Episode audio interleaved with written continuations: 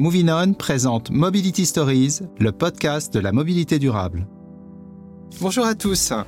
Nous revenons aujourd'hui sur la première édition de nos Mobility Stories, enregistrée au printemps dernier en plein confinement. Nous avions échangé avec des intellectuels, des universitaires, des explorateurs pour les interroger sur la mobilité durable et plus particulièrement sur les solutions qu'ils entrevoient et qu'ils préconisent.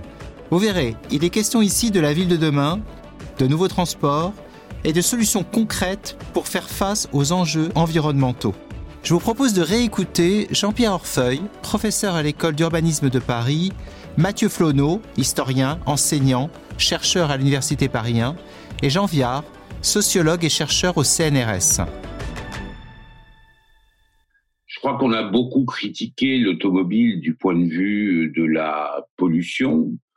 Je crois que son problème principal, c'est que c'est un véhicule qui est conçu pour pouvoir transporter quatre ou cinq personnes à à peu près 130 km heure sur autoroute et qu'on l'utilise en ville, seul, au volant, avec un contexte où le 50 km heure en ville est la limitation maximale et le 30 km heure, les zones 30, se répandent.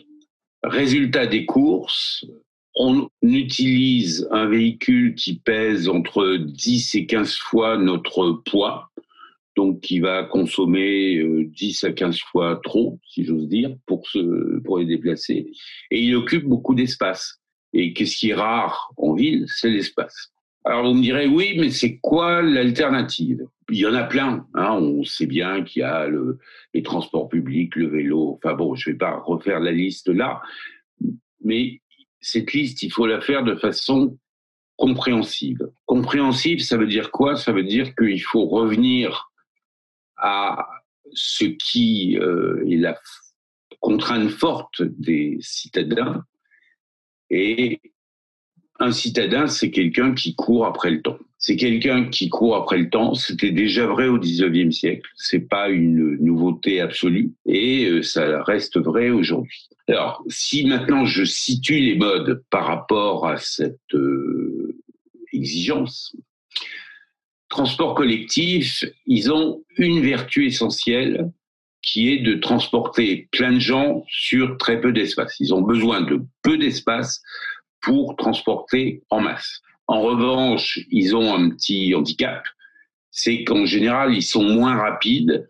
Non pas que les trains circulent moins vite que les voitures, ça c'est pas vrai, mais ils sont moins rapides parce que il faut des temps d'accès et des temps d'attente. C'est ça qui est pénalisant pour les transports collectifs. Une vertu urbaine, peu de consommation d'espace, mais pour les gens, pas une réponse complètement construite aux besoins de gagner du temps.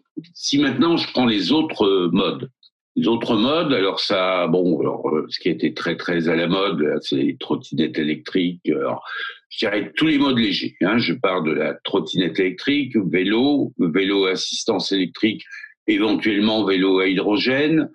Qu'est-ce qu'on peut en dire? Bah, En gros, c'est des choses qui nous permettent d'aller deux, trois, quatre fois plus vite pour les plus sportifs que euh, la marche. Et donc, voilà, c'est des choses qui contribuent hein, à cette exigence de course euh, du temps, tout en étant peu encombrant. C'est par ailleurs, pour les gens, beaucoup plus économique que la voiture, et pour les collectivités, beaucoup plus économique que les transports collectifs qui leur coûtent très cher. Moi, je parie que la mobilité de demain, elle sera, euh, elle reposera beaucoup sur ces différents moyens qu'on a évoqués et qui sont tous d'apparition récente. On a, euh, je dirais, pour se déplacer aujourd'hui en ville, tout un tas de solutions qu'on n'avait pas il y, a, il y, a, 15 ans. C'est-à-dire qu'il y a, il y a 20 ans. Hein. Euh, donc, euh, il faut bah, qu'on apprenne à intégrer tout ça dans nos stratégies. Et je crois qu'on commence à, à le faire hein, avec les pistes cyclables, provisoires ou définitives. Il y a un autre problème qu'il faudra résoudre, c'est que ces véhicules, leur point commun, c'est d'être plus fragiles que les automobiles euh, aux questions de dégradation, aux questions de vol. On a beaucoup parlé de transport, mais la réponse à la crise de mobilité en environnement urbain que nous vivons est-elle uniquement modale? Pour aller au bout, va-t-on résoudre la crise des transports avec des trottinettes électriques? Non, les trottinettes électriques, c'est c'est très bien dans des cœurs de ville. Il se trouve qu'il y a quand même plein de situations où euh, c'est pas le mode adapté.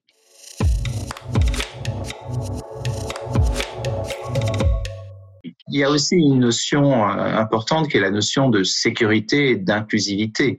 C'est-à-dire que aujourd'hui, utiliser un vélo, une trottinette, on est finalement moins protégé que lorsqu'on est en voiture. Et la mobilité a un élément sécuritaire qui est extrêmement important. La capsule idéale qui est la voiture autonome, effectivement, pose différentes questions à l'historien de l'automobilisme. Mais le véhicule autonome peut aussi avoir des intérêts inclusifs évidents, générationnels. Euh, y compris en milieu urbain. Alors générationnel, je parle cette fois-ci de l'autre extrémité de l'âge de la vie, les âges de dépendance. C'est une évidence pour ne pas parler des personnes à mobilité réduite qui peuvent trouver également dans les véhicules autonomes une logique.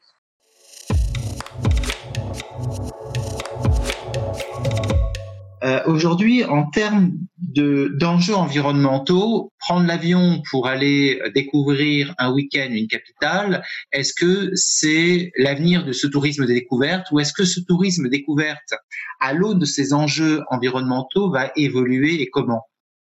Oui, je pense que c'est un enjeu extrêmement important, puisque l'aviation, c'est à peu près 3% des pollutions. Le monde numérique, c'est 4%. Il faut faire attention aussi. Le, monde numérique consomme énormément d'énergie. Il ne faut pas croire qu'on passe du paradis à l'enfer. Mais il est clair que, d'abord, tant qu'on n'aura pas trouvé des avions non polluants, c'est pas impossible. En tout cas, pour le moment, n'est pas bon. Euh, et en plus, non polluant, c'est complexe. On voit bien avec les voitures électriques. Donc, c'est un vrai sujet. Et on a vu une chose, là, c'est que les gens acceptent des réglementations contraignantes s'ils ont l'impression que ça va dans la bonne direction. Moi, je pense qu'on a tous peur du réchauffement climatique. Et donc la question, elle est comment on va arriver là-dessus à se poser ces questions et comment les gens vont accepter des contraintes. Je considère que aller à New York pour une semaine dans la vie d'un homme, c'est fondamental, peut-être deux, trois fois. Mais aller passer le week-end à New York pour passer deux jours, je trouve que le, le rapport, si vous voulez, capital culturel par rapport à l'impact écologique est inacceptable. Et je pense qu'il faut discuter. Impact écologique, le mot est lâché. Vous l'avez compris, pendant toute la première édition des Mobility Stories, le sujet de la mobilité durable et des enjeux climatiques a été très présent dans nos échanges. Aujourd'hui, la voiture individuelle est au centre de toutes les attentions. Mais quelle sera sa place demain dans nos différents modes de mobilité? Quelles solutions faudra-t-il trouver pour faire cohabiter respect de l'environnement et besoin d'améliorer notre société? Retrouvons une nouvelle fois Mathieu Flonneau, ainsi que Luc de Brabander, philosophe d'entreprise, Pierre-Michel Lorca, professeur de psychiatrie, et l'explorateur Bertrand Picard. Là où la crise a révélé ce qui précédait, c'est qu'évidemment tout était latent et que l'on pressentait certaines distorsions qui étaient bien présentes ici, et notamment à l'aune d'un impératif catégorique qui est neuf, qui est dans les discours depuis une quarantaine d'années, mais qui est neuf dans les pratiques celui de la crise écologique et de la transition environnementale. Parlons peut-être de la voiture autonome aujourd'hui, avec tous les risques sanitaires que peuvent représenter les transports publics classiques. On pourrait se dire que la voiture autonome serait la solution. Plus de conducteurs, on n'a plus de danger d'être proche. Cette capsule idéale qui est la voiture autonome, effectivement, pose différentes questions à l'historien de l'automobilisme. C'est-à-dire que, à bien des égards, c'est une négation absolue de ce rêve automobile qui se fait jour au début du XXe siècle et qui se fait jour de façon universelle au début du XXe siècle. C'est-à-dire que l'usage H24 d'un véhicule qui permet, et on reprendra euh, la phrase de Marcel Pousse, d'aller à la mer quand on le veut, eh bien cette euh, disposition disparaît avec un véhicule autonome qui impose un traçage, qui impose une économie euh, assurantielle et un écosystème qui est extrêmement régulé. Et partant de là, qui est également très cher, parce que le véhicule autonome va suggérer, imposer des routes équipées dont euh, dans l'écosystème, la part sera décisive et proportionnellement, elle va enchérir également le coût de cette mobilité.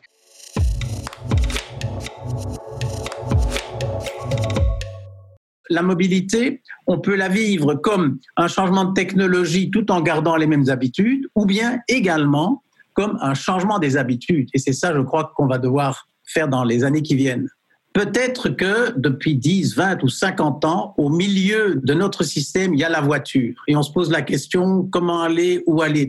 Peut-être qu'on doit faire comme Copernic, accepter de ne plus mettre la voiture au milieu de la slide, au milieu, de, je dirais, de, de ce que nous avons devant nous, la mettre sur le côté et voir au milieu quoi? Je ne sais pas. Peut-être d'autres habitudes, d'autres réflexes, d'autres, d'autres manières de passer les vacances. Je ne sais pas. Je ne sais pas.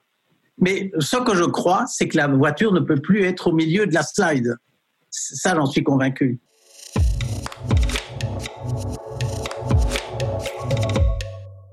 Le monde d'avant, son défaut, c'était d'être un monde de gaspillage, un monde de manque de respect pour l'environnement, pour les autres, un monde d'inégalité, d'inéquité même, de pollution, de gaspillage de ressources naturelles.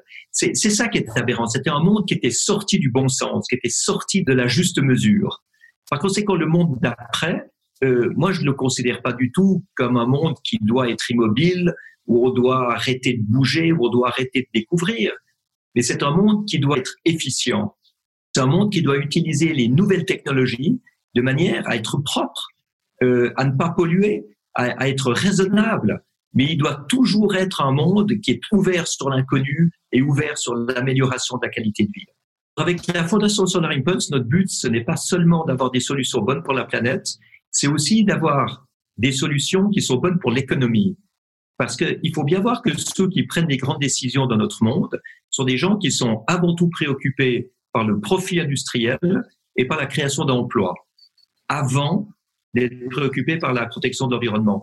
Les solutions que nous sommes en train de sélectionner, c'est des solutions qui sont des technologies propres, des énergies renouvelables, euh, des systèmes, des produits, des matériaux, des programmes, des objets euh, qui ont tous un rôle pour protéger l'environnement, mais en même temps pour faire du profit et pour créer des emplois. Que répondez-vous à ceux qui prétendent que l'environnement sera le grand perdant du retour à la normale Je réponds que si c'est effectivement le cas, notre monde est perdu. Parce que ça veut dire qu'on n'aura pas saisi l'occasion en or qu'on a aujourd'hui pour construire un nouveau monde. Aujourd'hui, il y a des trillions de dollars et d'euros qui sont déversés sur les marchés pour pouvoir aider l'économie. Mais aider l'économie, ça ne veut pas dire de rester dans le train-train du passé euh, où on était déjà avant la crise du Covid à la limite d'une récession. Non, aider l'économie, ça veut dire leur permettre de reconstruire quelque chose de nouveau, de plus efficient et de plus performant. C'est la fin de ce podcast sur la mobilité durable où l'on s'est projeté dans la ville de demain, mais aussi dans les nouveaux transports et les solutions concrètes pour faire face aux enjeux environnementaux.